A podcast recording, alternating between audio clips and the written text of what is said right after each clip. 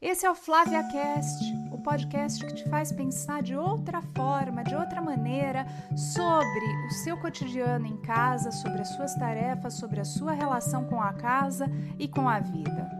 Quando o amor acaba, o que resta na nossa vida? Carregar esse amor acabado ou se divorciar?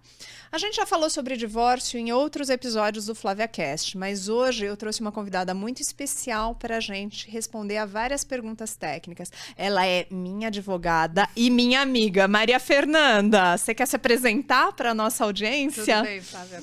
Como vão? É, meu nome é Maria Fernanda Vaiano, sou advogada há 30 anos, tenho 50, também sou divorciada, então eu tenho uma dupla bagagem para falar sobre o tema e uma filha de 14 anos, porque aí é o pacote completo, né? Mulher divorciada com filhos. É, porque tem muito medo, né? Eu, eu acredito, e parte das perguntas que a gente respondeu, recebeu, porque realmente para fazer esse podcast a gente fez uma pesquisa prévia e uma boa parte das perguntas que a gente respondeu, ela tem a ver com medos de mulheres. Então, mulheres que não trabalham, quais são os direitos? Isso acontece muito, né, Fê? Acontece. Tem uma, uma mudança bastante significativa né, na posição da mulher na, na sociedade, mas é, ela é lenta, como tudo, porque a família é muito dependente ainda da, do trabalho da mulher, da vida da mulher. A mulher acaba sendo quem mais se dedica para o lar. Né? Se, mesmo aquela que trabalha fora, o trabalho eh, doméstico, de cuidado dos filhos, é sempre é muito mais dedicado para a mulher. Né? E isso não tem um reconhecimento legal.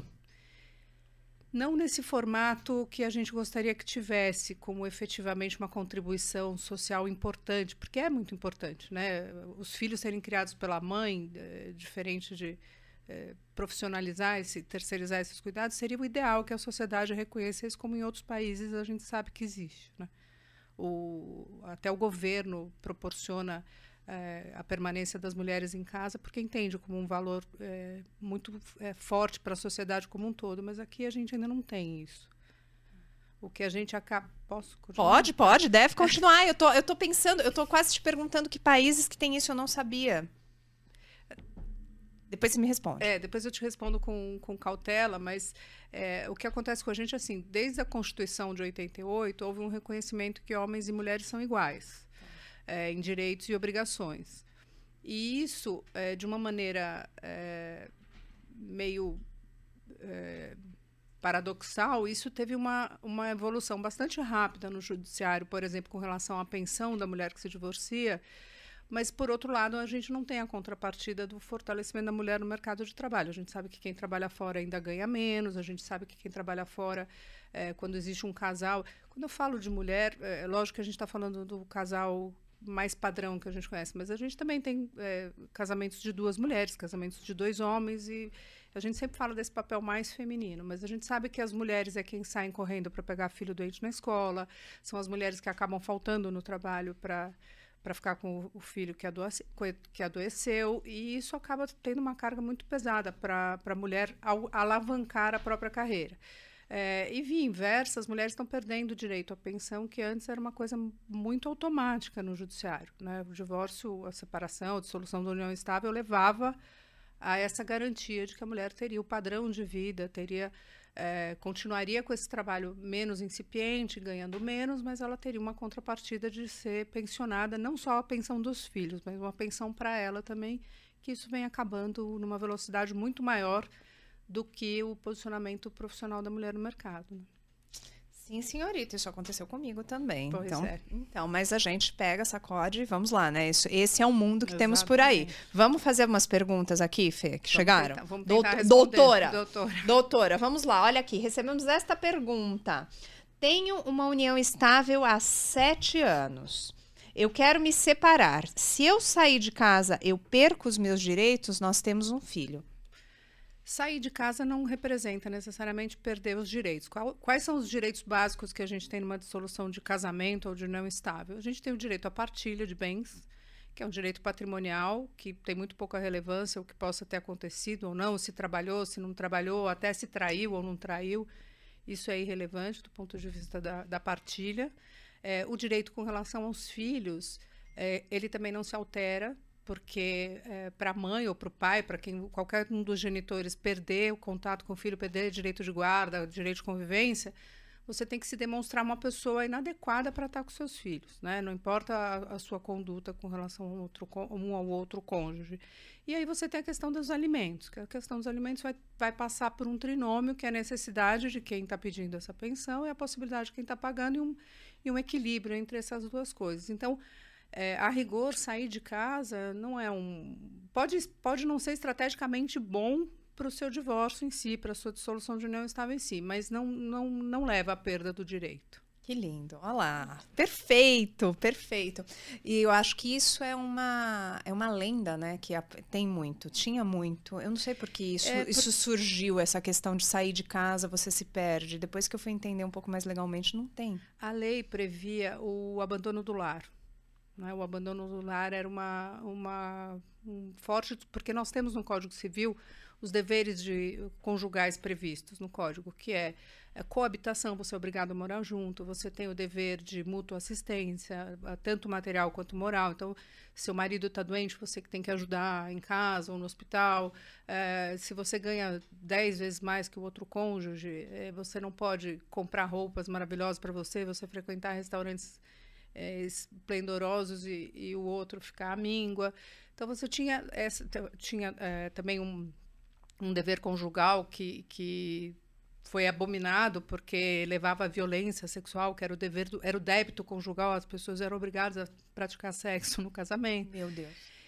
E uma das e, e a, o dever de coabitação levava a isso. Quando a gente saía de casa, né, um ou outro optava por sair de casa, levava ao abandono do lar. Mas o abandono do lar hoje ele tem muito mais uma conotação de abandonar os deveres, as obrigações. Você pode sair de casa e continuar é, convivendo com o filho, é, assistindo materialmente, moralmente os filhos e o cônjuge que ficou.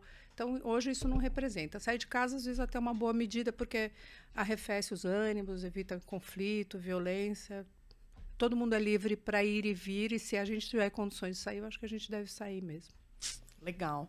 Eu vou aproveitar nessa mesma pergunta, eu vou te fazer uma pergunta técnica curiosa minha. Você me conhece que é assim: eu tenho uma união estável há sete anos. Essa união estável, ela precisa ser reconhecida em cartório ou depois de um determinado tempo ela já começa a virar união estável naturalmente? A união estável, diferente do casamento, ela não tem um marco para começar, ela não precisa de uma formalidade, ela é aquilo que a gente chama de uma maneira leiga de, de casamento de fato. O casamento, quando você tem, você vai no cartório ou no no, na festa, onde, seja lá onde você for que é, combinou essa celebração, você tem uma celebração, um documento, uma certidão. A união estável, ela começa, os fatos da vida levam à Constituição. Então, o que é uma união estável? Uma união pública, contínua, duradoura, com o intuito de construir família. Então, você está namorando e um dia você acorda, você descobre que você é companheira de alguém. Em que momento isso mudou? A gente não sabe, mas é, é porque não existe um marco como o casamento que tem uma celebração. Então, é, a, a, união estável, ela não precisa de um documento para se caracterizar. Agora, você pode caracterizar, você pode optar, ah, eu vou morar junto, vamos fazer um pacto de união estável, vamos celebrar isso. E nessa celebração você pode escolher o regime de bens. Porque se você não escolher o regime de bens, vai vigorar a comunhão parcial de bens. Essa é a única diferença que o. E o documento, obviamente, facilita no fim dessa união estável, porque eu falo uma coisa muito é, sofrida para as pessoas ouvirem, mas todo casamento, toda união estável acaba, né? Ou porque as pessoas vão se separar, ou porque um dos cônjuges vai falecer. É, isso é da vida. E nesse falecimento, para assegurar direitos, você ter uma, uma certidão de casamento ou um pacto de união estável facilita enormemente é, que você tenha reconhecido seus direitos sucessórios, ou seu direito à partilha, ou que vier a partir dessa dissolução. Mas não é necessário ter documento. Coisa linda. Aí vamos lá, Fê, vamos entrar num terreno mais Complicado, complicado. Mas depois, olha, no final eu vou fazer umas perguntas descontraídas para você tá sobre casa, tá combinado? Ótimo, perfeito. Ah, que você adora, que eu Adoro sei. Também, é. Eu sei que você adora. Então, é assim, para mostrar somos todos iguais. E eu adorei que você começou falando, só vou abrir um parênteses aqui, falando que você completou 50 anos, porque você sabe que eu tô aqui nessa luta para mostrar que a gente, aos 50, a gente não tá morta pro mundo. A gente tá é cada vez mais viva. Com certeza, Só trago... Mais madura, mais inteligente, mais experiente, com mais escolhas melhores ajuda, a gente fala o que a gente quer, não é legal? É muito importante isso, muito, é, eu muito adoro. leve. É um momento muito leve da vida. Eu acabei de completar, a gente faz, foi em setembro, faz dois meses, estou me achando o máximo. Não é? é libertador. Ai, eu acho, eu acho. Tô nessa, tô nessa movimentação, tô perto de completar os 50, mas assim, tô nessa movimentação que eu falo, gente, a vida começou aos 50, pelo amor de Deus. Tudo me leva a crer. Pode acreditar. Então, Confie vou, em mim. Vou, junte-se. vou acreditar, vou chegar. Olha lá, vamos lá. Meu. Ai, peraí, vou pôr o óculos para não fazer a pergunta errada. Meu ex-marido comprou um carro e colocou no nome do irmão dele enquanto nós estávamos casados. Eu tenho algum direito? Olha, no, no casados na comunhão parcial, vamos presumir que é uma comunhão parcial de bens, que é o regime legal. A maioria das pessoas que casa no Brasil ou que tem uma união estável é uma comunhão parcial. O que, que é a comunhão parcial? Tudo que a gente é, ganha novo, com esforço próprio, trabalho, é, tudo que, que vem. É diferente se você já tem um carro, antes de conhecer a pessoa, você vende, troca por um novo, uma, a maior parte daquele carro vai ser só é, do, do, do dono, né, do cônjuge que era dono. Agora, partindo da ideia de que esse carro tenha sido comprado com dinheiro de trabalho é, ganho no curso desse casamento, qualquer bem que é adquirido no curso do casamento é meio a meio. Né? Então, com certeza, esse carro é, ter sido transferido para o irmão é uma simulação, é um trabalho, é um caminho longo no judiciário para você comprovar isso, mas tem como ser comprovado. O carro é meio a meio. Mesmo assim, ele colocou no nome. Bom, pode ser, ele pode ter comprado no nome dos dois e transferido. Eu não consegui entender isso muito bem. Mas se ele já comprou e botou no nome do irmão, aí não tem como a gente rastrear, é isso? Então, você tem que fazer prova em juízo. Existe a presunção de que tudo. O que, que, que, é prova em juízo? Prova em juízo. O que, que é, é, prova em juízo? Tem que é, iniciar uma ação, uma ação de, é, que, na qual você vai é, depende muito de em que momento você estiver desse casamento, se já está no meio de uma separação ou não está. Mas é uma ação judicial onde você alega isso para um juiz e você pede para produzir essa prova. Como é que você vai produzir essa prova? Você não tem acesso à conta corrente das pessoas, ao PIX que foi feito e tal. Você consegue, com indícios, demonstrar que é, é bem lógico que isso tenha acontecido. Sei lá, uma conversa de WhatsApp que você junta, olha, vou comprar o carro, vou pôr no seu nome por causa de multa. Isso é, é é muito comum, né? As pessoas fazem determinadas coisas com um objetivo e acabam é, caindo para outro. Então é isso, ah, eu vou pôr o carro no seu nome porque eu estou com a carteira quase é, estourada de pontos e tal, e no fundo acaba sendo para fraudar a esposa, né? Então você consegue provar isso para um juiz e o juiz pode determinar uma quebra de sigilo bancário para mostrar, né? Pode mandar um ofício para a concessionária ou para a loja de carro ou para a pessoa que vendeu o carro dizer, olha, quem pagou? Né, da onde veio o dinheiro? Comprova aqui para mim de onde veio o dinheiro. E a comprovação de que o dinheiro saiu do marido vai deixar a mulher dona de metade desse carro ou com o direito de ser indenizada pelo valor da metade desse carro. Olha que legal. Adorei. Adorei. Tem várias coisas que eu nunca saio. Ó, o pai é obrigado a pegar o filho no dia da visita? Se o pai não pegar a criança, não pegar o filho, o que, que a gente faz? É, isso é uma dúvida bastante frequente, porque é, a gente tem, inclusive, um, um, uma discussão muito tortuosa no direito de família, que é as pessoas são obrigadas a amar. Né? É difícil você obrigar alguém a ter um vínculo que é tão espontâneo, que é tão sanguíneo, que é uma coisa de alma. Mas o cuidado com os filhos é obrigação. Né? Então, você é, participar da vida do filho, né? Tem muita. Hoje a gente chama de convivência. Antigamente a gente chamava de visita, porque os pais visitavam. Eles iam na casa da mãe, passavam lá um sábado de manhã, quando muito levavam o filho para almoçar, ou no sábado ou no domingo, às vezes nem dormia na casa do pai. O pai realmente era uma visita. E eles tratavam aquilo como um direito deles, pais, de estarem com os filhos, então eles iam lá visitar. Hoje a gente tem muito essa consciência de que é dever do é, direito do filho ter o pai. E não só direito do. Não é só uma relação entre o pai e o filho. A mãe tem direito que aquele cidadão com quem ela teve um filho também é, é, é, auxilie na criação. Então, a convivência, por, como é que você quer exercer, por exemplo, uma guarda compartilhada? Como é que você quer ajudar a definir os destinos educacionais ou médicos? filosóficos do seu filho se você não tem uma convivência mínima, você não sabe quem é aquela criatura. Então é uma obrigação, sim, do pai é, conviver. É, só que o que acontece é que se esse pai não comparece, como é que você vai obrigá-lo? Você pode, novamente, ir ao judiciário, através de uma ação judicial com o advogado, dizer, cada vez que ele descumprir, a gente tem que ap aplicar uma penalidade. Mas qual seria a pe penalidade pecuniária? Você vai por uma multa para ele? Olha, você tem que pagar 100 reais cada vez que você não vier ver seu filho. Isso às vezes acaba eh, chovendo no molhado, porque eh, às vezes o pai nem tem como pagar essa multa, né? Você junta cinco visitas, são é, 500 reais, o pai não tem nem como pagar. E se tem como pagar, é até uma forma de libertação, né? Tem, infelizmente, pessoas que acham, ah, eu pago a minha multa e, e me livro do problema. Mas é uma obrigação, sim. É uma obrigação, inclusive, de permitir que a mãe durma naquele fim de semana, porque ela está morta de cansada e ela tem com quem entregar o, tem para quem entregar o filho e é, é um direito dos dois, do filho e da mãe. Lindo. Mas ela tem, por exemplo, nesse caso, aconteceu não foi buscar, tem que fazer alguma coisa, tem que fazer um BO, tem que ter alguma coisa que comprove? É, BO, boletim de ocorrência, a gente sempre deixa para situações criminais em que a gente tenha. Porque o BO na, nada mais é do que uma declaração unilateral, né? Eu costumo brincar assim que a gente pode ir na delegacia, óbvio que o delegado não vai lavrar, mas você pode chegar na delegacia e dizer que eu quero lavrar um boletim de ocorrência porque o, o vizinho pousou o disco voador dele no meu telhado. Não existe disco voador, quer dizer, até andam aparecendo uns no sul, aí a gente vai descobrir se existe ou não. Mas é, muito provavelmente o delegado não vai lavrar, mas é uma declaração unilateral. Olha, a Flávia me bateu, o, o fulano me roubou. É, é, o valor é, é bem pequeno. Então, você fazer prova, você não precisa de um boletim de ocorrência. Você pode pegar uma testemunha que viu, o porteiro do prédio, o vizinho, a amiga, alguém que não seja muito íntimo, porque a pessoa não pode ser muito íntima porque o testemunho dela depois em juízo não vai valer. Mas você tem que fazer. É, é, na verdade, você tem que acumular é, essas infrações, né? Você, faz, você junta um tanto de infrações para depois ir reclamar no judiciário. É como se. É, é só imaginar o seguinte: uma pessoa tem que te pagar 10 reais todo dia.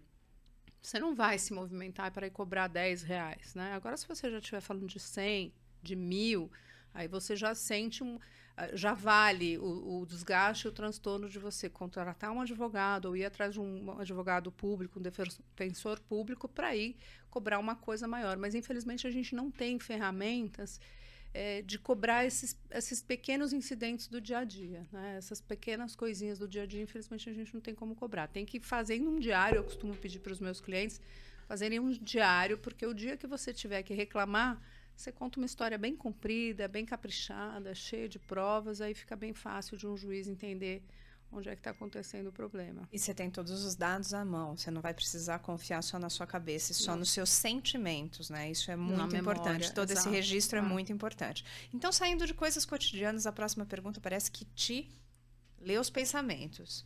Meu pai fez um testamento para os bens não irem para os filhos. Isso é legal? Olha, o, o, único testamento que seu pai pode ter feito para os bens não ir para o filho é um testamento que preveja a deserdação, que é algo que está na, na lei, né? Quando a gente é, falece, a lei determina obrigatoriamente uma parcela do nosso patrimônio, que é exatamente metade, que tem que ir para os chamados herdeiros necessários, ou seja, necessariamente essas pessoas têm que receber alguma coisa quando a gente falece. Os herdeiros necessários são os descendentes, então é filhos e netos e bisnetos, ou os ascendentes, pai e mãe, ou o cônjuge, deve, dependendo do regime de bens em que casado e, e a origem, natureza aquisitiva dos bens que o falecido deixou. Para afastar filhos né, é, da herança, o pai tem que pedir a deserdação, que é uma coisa bastante complexa, porque você vai. A pessoa já morreu, né, presumindo. Porque o testamento é um, é um ato sigiloso, ele só é aberto depois que a pessoa falece. E você pode trocar de testamento ao longo da vida, você pode fazer 10, 20, 30 testamentos. Um vai sempre revogando o outro. E aí você tem que prever isso no testamento, só que você tem que prever uma causa muito forte. Então, assim, atentou contra a, própria, a vida do pai, é uma pessoa que é, foi ingrata a vida inteira, indigna dos cuidados do pai e da mãe, uma pessoa que tenha, tenha que ter tido uma conduta contra a pessoa do pai ou da mãe para ter isso. Não basta ser, ah, era uma pessoa maluca ou desequilibrada, não. Tem que ter agido contra o pai e a mãe e quem sobrou de herdeiro, quem vai receber, porque aquela pessoa vai deixar de receber, não vai receber com facilidade. Tem que entrar com procedimento judicial e confirmar que aquelas causas que o pai e a mãe escreveram no testamento para afastar, que aquilo realmente era verdade. Então é algo bastante complicado de acontecer, mas existe sim. Opa! Gente, vamos voltar pro ex-marido, então. Agora, agora vou até dar um suspiro, toma uma aguinha, fica tranquila, vai tranquila, respira. Gente, enquanto isso, vou, vocês que estão aqui nos acompanhando, deixem comentários, deixem perguntas porque é super importante. E eu sei que é um tema que traz várias dúvidas, e por isso que eu tô aqui com a doutora Maria Fernanda. Vou chamar ela de Fê porque eu amo de, de paixão. É. Vai, não vai ter jeito, mas eu acho. vocês, vocês bonitos, coloquem, não me façam passar vergonha, doutora Maria Fernanda. Vamos voltar para a questão do ex-marido. Ex-marido, olha só, eu tenho que pôr os óculos. Eu já, eu já te contei ah, essa história. Eu já nem tiro. eu já te é, contei. O meu é multifocal. Já, então, já resolve de perto, de longe. É que eu tô sem celular. o multifocal. Porque eu gosto do óculos de sol. Eu não pus a lente do multifocal no meu óculos de sol porque eu achei caro. É caro mesmo. Entendeu? Vale cada centavo. Eu porque... só fiz o de grau. E aí eu gosto de óculos de sol pra andar na rua. Aí eu pus a lente de contato e eu tenho esse de perto. Mas é muito prático. Isso é uma das coisas que a idade traz pra gente. A gente não tem mais vergonha de usar óculos multifocais. A gente começa. A gente começa a achar, ah, é coisa de velho. Não é nada, é coisa de gente moderna. E aí a gente começa a achar umas coisas prática, diferentes, né? Armações diferentes, começa a dar. Mas a lente do multifocal realmente cara. Cara, a gente pega aquela promoção, faz um, leva dois, né? Mas mesmo Exato. assim, não adianta. Então vamos ver aqui de perto, porque eu já conto sempre. Outro dia eu estava aqui no podcast, eu não pus os óculos para ler de perto. Eu errei a idade de quem estava me assistindo. Ah, não, não pode. não pode, Flávia, não pode. Olha aqui, meu ex-marido quer pagar a escola dos meus filhos, mas ele quer que eu abra a mão da pensão. Eu aceito? Puxa, depende muito do que significa isso tudo, né? Porque, a rigor, pai e mãe têm que pagar meio a meio da pensão do filho. Então, o que, que é pensão do filho? Isso é uma, é uma grande discussão que a gente tem. Pensão é necessidade das crianças, possibilidade do pai e da mãe uma proporção entre tudo isso. Então, não adianta a gente precisar de é, mil reais de pensão se o pai ganha mil e quinhentos. Ele não vai conseguir pagar isso. E o inverso também. O pai pode ganhar cem mil reais por mês, mas se o filho não precisar de tudo isso, não tem por que ele pagar os tais 30% que a gente ouve falar, porque ninguém precisa de 30 mil reais de pensão por mês. É, então, nessa, nesse equilíbrio, nessa contabilidade que vai ser feita, o que, que representa a escola dos filhos, né? Ah, ele paga sozinho a escola, o que, que vai faltar? Qual, qual o hábito que essa família tem? Existe um plano de saúde? Não tem? A gente usa o SUS? Ah, não, usa o plano de saúde. Então, tem que pagar. Ah, tem clube, tem atividade extra, tem a natação, tem o balé. Ah, tem a roupa, tem o vestuário, tem a farmácia, tem o supermercado tem uma série de outras coisas. Aí a, a mulher tem que olhar para aquilo e falar assim: olha, pera um pouquinho, ele está pagando a escola, mas está faltando um monte de outras coisas. Então, está desequilibrado. Pode parecer um grande benefício, mas no fundo a gente sabe que a, o dinheirinho do dia a dia, na verdade, é um dinheirão, né? O dinheirinho comprar figurinha na, da Copa, aí compra o, a borrachinha, a cartolina para levar na escola, e a gente vai fazendo um pacote que às vezes é bem maior do que o que seria se eles dividissem tudo meio a meio. E depende também, porque assim, a pensão do filho é a pensão do filho, a pensão da mulher é a pensão da mulher. As coisas não podem ser tratadas como. É, como da mesma natureza ou da mesma ordem. Então, assim, a sua pensão é a sua pensão, do seu filho ou do seu filho. Então eu não trocaria, eu não, eu não abriria a mão assim com essa facilidade. Gostei. E uma das coisas que eu aprendi com você é essa, gente, direito de família tem conta. A gente faz conta das Muita coisas, conta. certo, Fê? Muita contabilidade. A gente tem que ter. Isso é uma das coisas que eu falo bastante. É, a gente aprende muito pouco direito na vida, né? A gente vai aprender na faculdade, se a gente for fazer faculdade de direito. As outras faculdades têm as matérias bem incipientes e a gente aprende muito pouco economia, né? É, economia doméstica.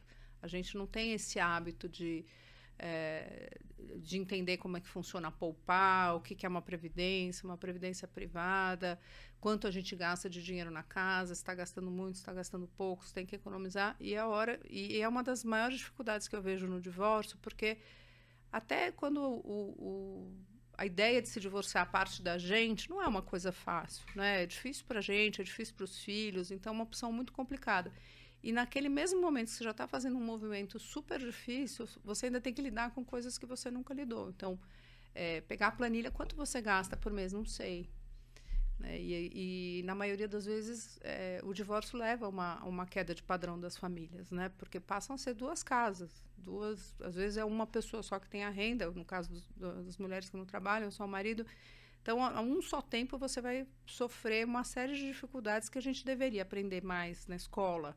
Eu defendo que deveriam aprender desde o ensino fundamental 1, começar a falar de direitos e, e essa questão financeira também, como lidar com dinheiro. Porque é, assustadora a quantidade de pessoas que são pegas prevenidas na hora de se divorciar. E não só na hora de se divorciar, eu sempre parto do princípio que conhecimento é poder. A partir do momento que você desmistifica e que você entende que você saber das suas contas ajuda muito o teu controle no geral. Eu, tem muita gente que tem medo. Eu vejo o medo nos olhos das pessoas. Ai, mas eu vou olhar e você vai olhar, você vai saber e aí você vai tomar decisões conscientes sobre aquilo que cabe, aquilo que não cabe, aquilo que você quer fazer. Se você vai se endividar, você não vai se endividar sem saber que você está se endividando. É uma escolha, né? É uma Como escolha. Tudo, não, não é necessariamente um problema você se endividar, fazer um empréstimo, um financiamento, isso não é um problema. O problema é não saber o que você está fazendo né? e como você vai caminhar. Outro dia eu ouvi um, um podcast bacana também, é uma pessoa dizendo que matemática para a gente, a gente aprende né, que é uma tortura desde pequeno, é um inconsciente coletivo e parece que tem um país no mundo, puxa vida, adoraria lembrar que eles ensinam a matemática como um jogo. Né? E é, na verdade, um jogo. É super divertido quando você consegue resolver problemas de é, aquele sudoku. Eu adoro aquilo, né? E, e, na verdade, a gente, a gente tem mesmo essa, essa agonia de pôr número no papel, planilha. A primeira coisa que eu falo para as pessoas é vai se divorciar aprende a trabalhar no Excel, né? Que é, que é o aplicativo tipo, de, é, de fazer as contas. De fazer conta. Então, pega uma calculadora, não precisa ser calculadora financeira, mas vamos aprender a fazer conta, porque é muito importante. E é controle, gente, conta é controle. Não é porque eu sou engenheira, não, que eu gosto dos números, mas é. os números ajudam. Ajudam muito. Ajudam. Ai, gente, Vivo há 20 anos, eu fico ouvindo essas histórias, fico louca, mas vivo há 20 anos com uma pessoa que doou todos os bens para as filhas e me deixou sem nada. Não sei o que fazer. Puxa vida, isso aqui vem uma pergunta que, que a maioria das pessoas, quando vão se casar, a gente, graças a Deus, o direito de família está evoluindo, as pessoas não vêm só procurar a gente no, no momento do fim, mas no antes, né? Vou casar, qual regime de bens que eu devo escolher? E eu costumo dizer, olha, não importa, o que importa é a qualidade do cônjuge, né? Se você está casando com uma pessoa do bem, não tem problema casar com separação total. Agora, se você casar com alguém do mal, você pode casar em comunhão universal que você vai ser prejudicada, não é esse o ponto. E esse é o caso dessa pessoa, né? Quer dizer, 20, 20 anos de relacionamento, união estável, é uma comunhão parcial de bens. É, essa doação que ele fez para as filhas, ele doou. Cinco, você considerando que nesses 20 anos o casal juntou 100 fichas, né? Eu gosto de falar muito das minhas caixinhas de fichas, eles juntaram 100 fichas. Dessas fichas, 50 fichas eram dela. Então, ao doar isso para as filhas dele, ele já está praticando aquilo que a gente chama de fraude e ameação. Uhum. E dos outros 50% dele, né, do, da, da, caixinha dele, então 50 delas, 50 dele da caixinha dele, ele já também não poderia doar 50, ele só poderia doar 25 para as filhas. Então tem duas, duas é, violações aí, da ameação dela e da legítima dele que ele não poderia fazer. Então, mais uma vez, ela tem que conseguir juntar indícios e ao judiciário e defender essa ameação dela que ela consegue. Beleza. Vamos lá. Gente, tem uma de filho e uma de namorado. Escolhe. Manda escolhe todas. um, manda, manda todas. todas. Manda Mas qual todas. que vai primeiro? De filho, vamos De lá. De filho, então vamos lá pro filho. E você que quer ver a do namorado, fica com a gente. É, meu filho tem 21 anos, não estuda, não trabalha, e eu sou obrigada a mantê-lo dentro da minha casa? Não, não é. Não é obrigada. A, a, obrigação dos pais com relação aos filhos acaba com a maioridade, que é no Brasil é 18 anos.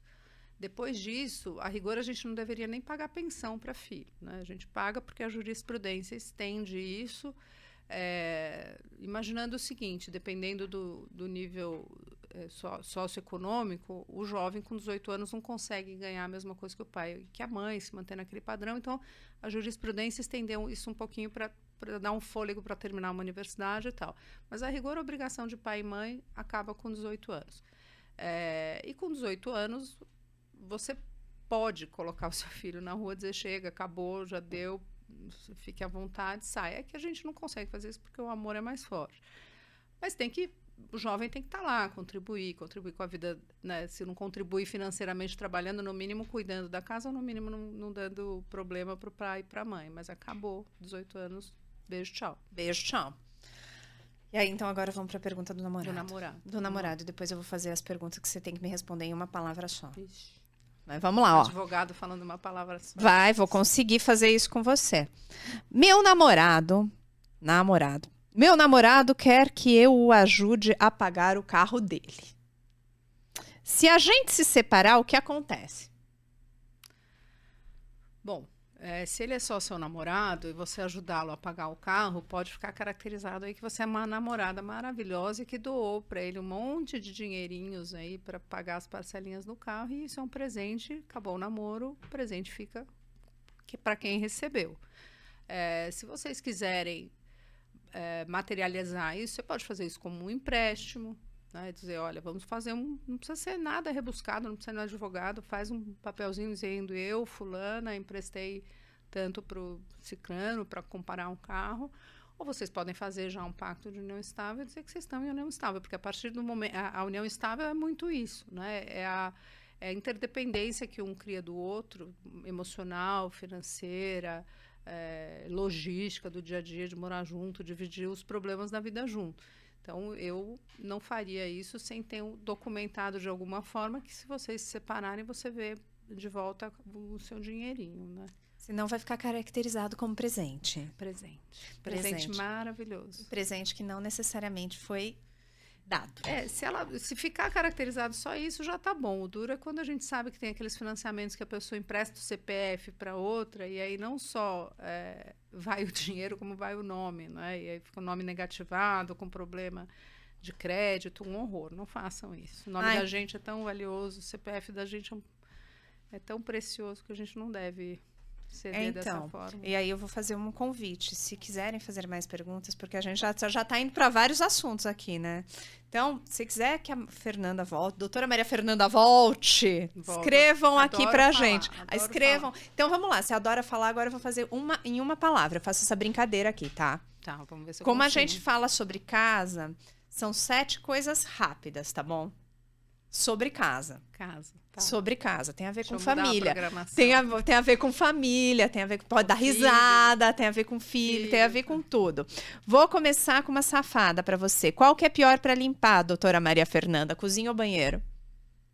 Cozinha. Por quê? Posso explicar? Ah, Pode. Porque tem muita gordura, tem.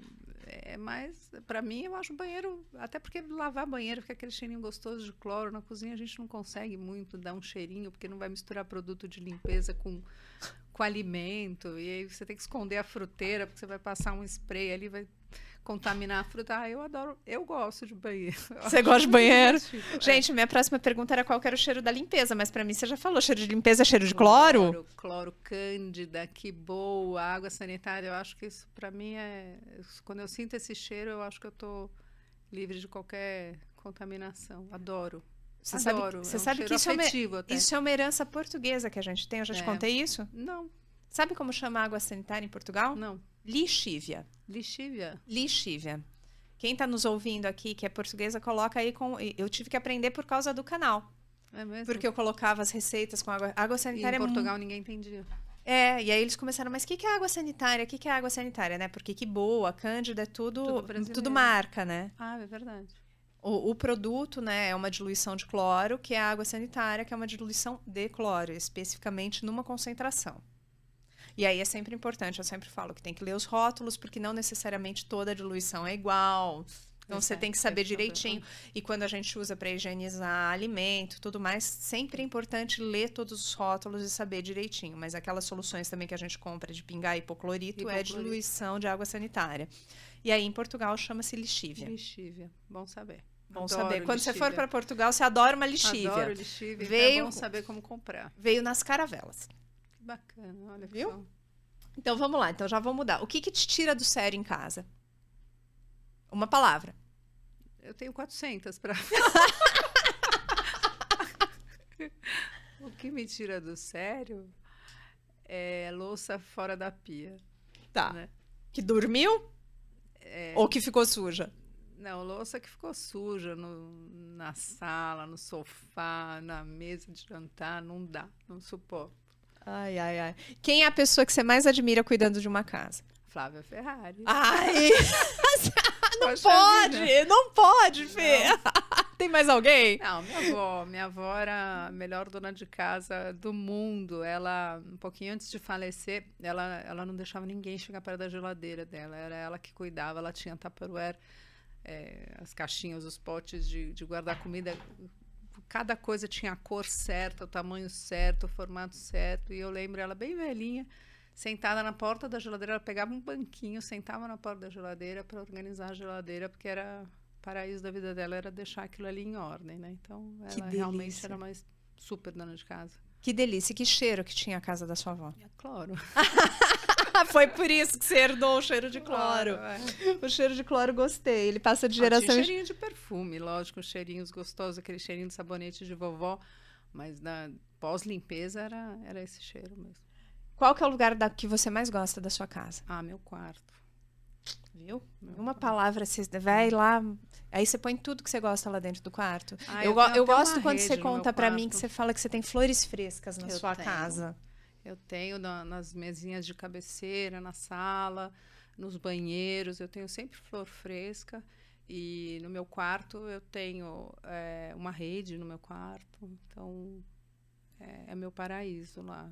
Eu fecho a porta, deixo tudo para fora, filha, cachorro, e fico lá quietinha. Que delícia. É Olha, muito bom. eu acho que cada um tem um segredo no próprio quarto. Vou, vou, vou instigar quem está nos ouvindo para falar. Qual que é o segredo que você guarda dentro do seu quarto? Eu vou contar o meu enquanto isso, enquanto elas Ah, vai todo mundo saber, então. Enquanto elas estão contando. Não, porque eu acho que cada um tem a sua mania, né? Eu tenho duas manias claras dentro do quarto. Eu só vou dormir se eu tiver uma jarra de água do meu lado, uma jarra e um copo. Então eu não fico tranquila se eu não tiver água do lado da cama. Eu gosto bastante também. Eu tenho uma Sou uma coleção. bebedora de água. Eu sou uma bebedora de água também. Eu tenho uma coleção de jarras para ficar do lado da cama. E eu tenho uma cestinha de palha, que não é nem a coisa mais famosa do mundo, nem mais chique do mundo, mas com creme. Com creme protetor labial. Eu tenho a mesma coisa. São Ai, umas que bom! caixinhas assim Sim! que abre a tampinha.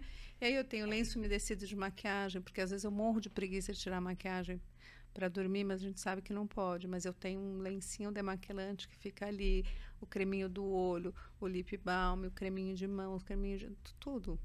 Todas Eu fico, pra mim eu tenho esse ritual. A É Bia, não ter a- que nem levantar, né? É, a minha filha, ela fala assim: você tem o ritual do sono. Você vai lá, você se joga na cama.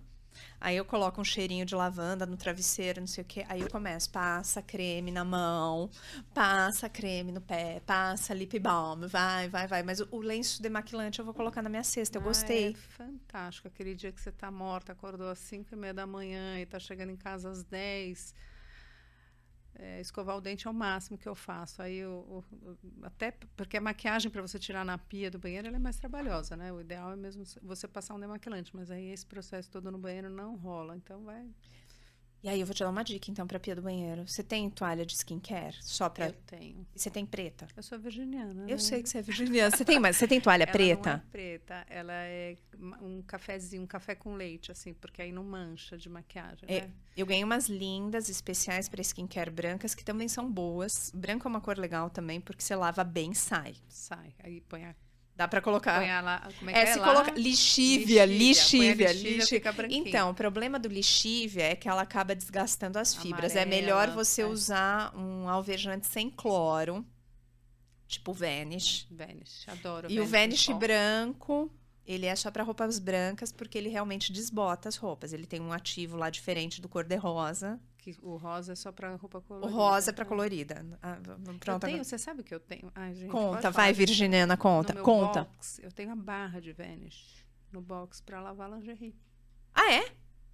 Eu lavo minha lingerie no banho e no Vanish. Aí já fica lá de molinho, depois eu ponho lá na, na máquina de lavar roupa com outras roupitas. Você já faz a pré-lavagem lá no seu Adoro, box. sou viciada em Vanish. Você sabe que essa barra de Vanish, ela só existia no Nordeste brasileiro. Pouco É tempo mesmo? atrás que eles trouxeram aqui para o Sul. Era, era muito comum no Nordeste, Nordeste. De novo, eu acho casa. Eu sou do mesmo jeito que você é apaixonada por direito de família. Eu sou apaixonada por Por casa. casa, é. Porque para mim a casa traduz muitos dos nossos costumes. Ela- A as- cultura, né? as, as pessoas às vezes não se dão conta do quanto o que elas fazem em casa fala sobre elas. Então, essa questão, no Nordeste, o sabão em barra, por pesquisas e tudo mais, e se você mora no Nordeste, você me confirma ou não, mas ele era muito forte. Então, o Vanish em barra foi, foi feito para lá, para tá esse público. Com e aí, como é... a roupa de verdade, né, na mão, porque é outra outra pegada do que você jogar um sabão em pó num balde. E deixar lá, né? Um sabão líquido. É, não, a, a, barra, ela é, realmente, ela tem uma... O tátil, né? É, eu acho, eu gosto. É, é Olha verdade, lá. eu sou, acho que eu tenho, sou, gosto desse, desse lance de lavar roupa esfregada, assim, no tanquezinho. Eu acho isso muito legal. E eu gosto de fazer essas perguntas aqui, que eu falei que é só uma palavra, porque mostra que nós somos todos iguais. Não tem dúvida. Não. As pessoas acham a gente tão diferente. Olha, e fala assim: não, olha lá, doutora advogada, tá lá falando, doutora advogada tá contando que lava roupa íntima. Adora lavar banheiro. Adora lavar. Uma vez ela me contou, você vai contar, você posso contar essa história? Que uma vez da pandemia que é, você fez a lavagem da casa. Gente, ela me ela, ela fala comigo tão feliz. Todo mundo preso em casa na pandemia. Vai, conta como é que você lavou. A minha alegria era lavar o banheiro. Eu tenho, é, eu gosto muito de casa. Acho que é uma coisa que me liga muito a Flávia é isso. Apesar de eu trabalhar bastante fora de casa, eu adoro cuidar de casa. E eu tenho uma mangueira dentro do apartamento. Pensa uma pessoa que conseguiu instalar uma mangueira no apartamento para regar a varanda, porque eu amo minhas plantinhas, meu tempero, meu manjericão, meu alecrim. Então, é, são touceiras, assim, não sei nem como eles conseguiram nascer naquele tão pouquinho de terra. E aí, na pandemia, aquela mangueira foi o óbvio. olhei para a mangueira, a mangueira olhou para mim: vamos lavar banheiro? Vamos lavar banheiro. E aí foi aquela coisa de jogar água até no teto. Depois eu me arrependi um pouquinho, porque não é tão simples de secar como a gente acha, né? Mas você jogou a mangueira pela janela do banheiro, não foi isso?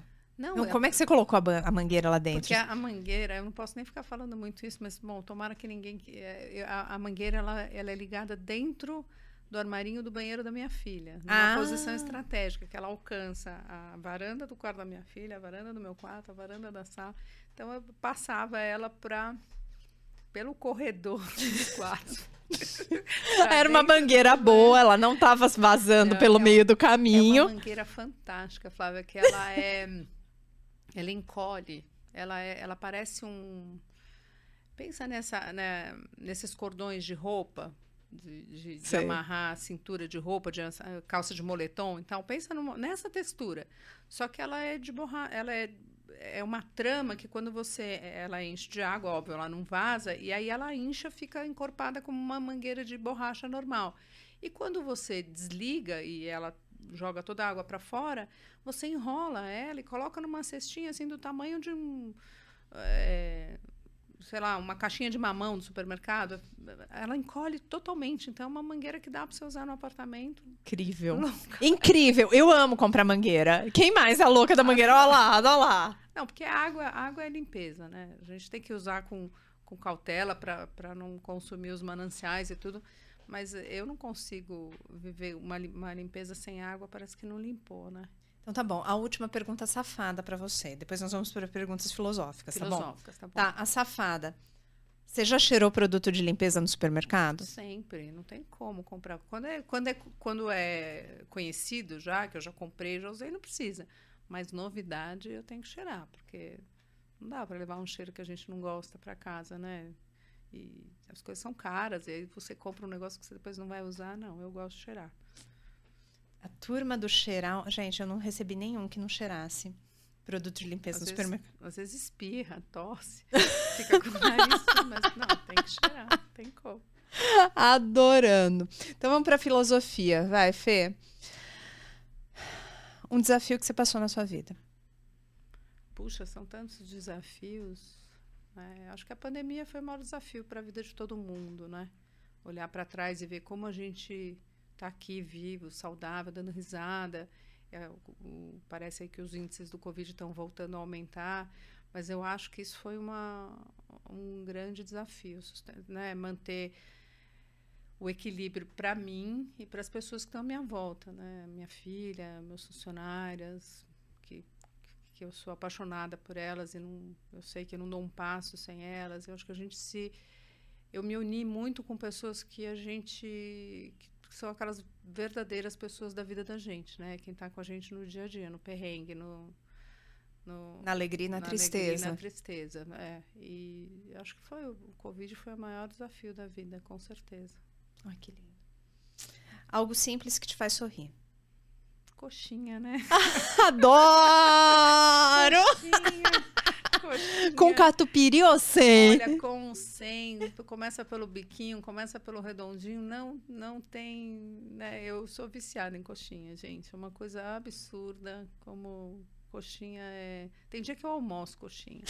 Eu levo sempre a minha marmita para o escritório, então vai, ó, marmitinha de arroz, feijão, aí né, você faz aquelas variações integrais, saudáveis, uma saladinha. Tem dia que eu almoço só a saladinha, deixo o arroz, feijão e a carninha para lá e a coxinha com salada. Eu como a salada para me enganar e a coxinha para me fazer feliz. Né? Adoro. Tem, um, é? tem alguma coxinha boa lá perto do escritório? Tem um várias. Tem várias. Depois te dou um mapa. Não, eu vou com você. Boa. Vamos fazer um dia exploração da coxinha? Eu tô adorando. E o melhor conselho que você já recebeu na vida, Fê? O melhor conselho é aquele que eu não aplico, né? Que é ouvir mais e falar menos. Esse, com certeza, é o melhor conselho da vida. Porque a gente precisa aprender muito, prestar muita atenção. é, e falar menos significa, assim... é, não abra tanto as suas coisas para as outras pessoas. Não é todo mundo que precisa saber tudo o que acontece com você, nem de bom nem de ruim, né? Mas eu sou muito transparente, eu, eu sou gosto de achar que eu sou autêntica, que eu não sou um personagem, então eu acabo falando mais do que eu deveria. Mas eu acho que se eu pudesse todo dia acordar e ter um mantra para mim é que tal hoje você ouvir mais e falar menos, né? Isso eu acho o maior maior é, maior inteligência que uma pessoa pode ter é essa. Vou te falar que eu ficaria o dia inteiro te ouvindo aqui, mas Eu a gente já também tá ficaria conversando há mais de uma hora, você acredita? Jura? Como passa rápido. Menina, é assim, você fica todo mundo tenso pra vir aqui falar comigo, mas eu tenho uma gratidão imensa por você ter topado. Ai, adorei, imagina, tava louca para vir faz tempo, ainda bem que hoje deu certo finalmente. Então, vamos lá. Vamos lá. Obrigada, Fê. Imagina, Flávia, Quer que deixar alguma agradeço. mensagem, beijos aqui? Aqui eu... aqui eu falo que Flávia Cast é patrocínio da Flávia Ferrari, a gente faz o que a gente bem quiser aqui. Olha, gente, eu quero eh, deixar uma coisa. eh, a Flávia perguntou do maior ensinamento, e eu ouvi outro dia uma pessoa falar, um professor meu, Adriano Mussa, que eu adoro, e ele me apresentou um conceito que eu não conhecia, talvez vocês já conheçam, que é um- uma coisa que chama obesidade intelectual. Né? Hoje a gente tem muito acesso à informação.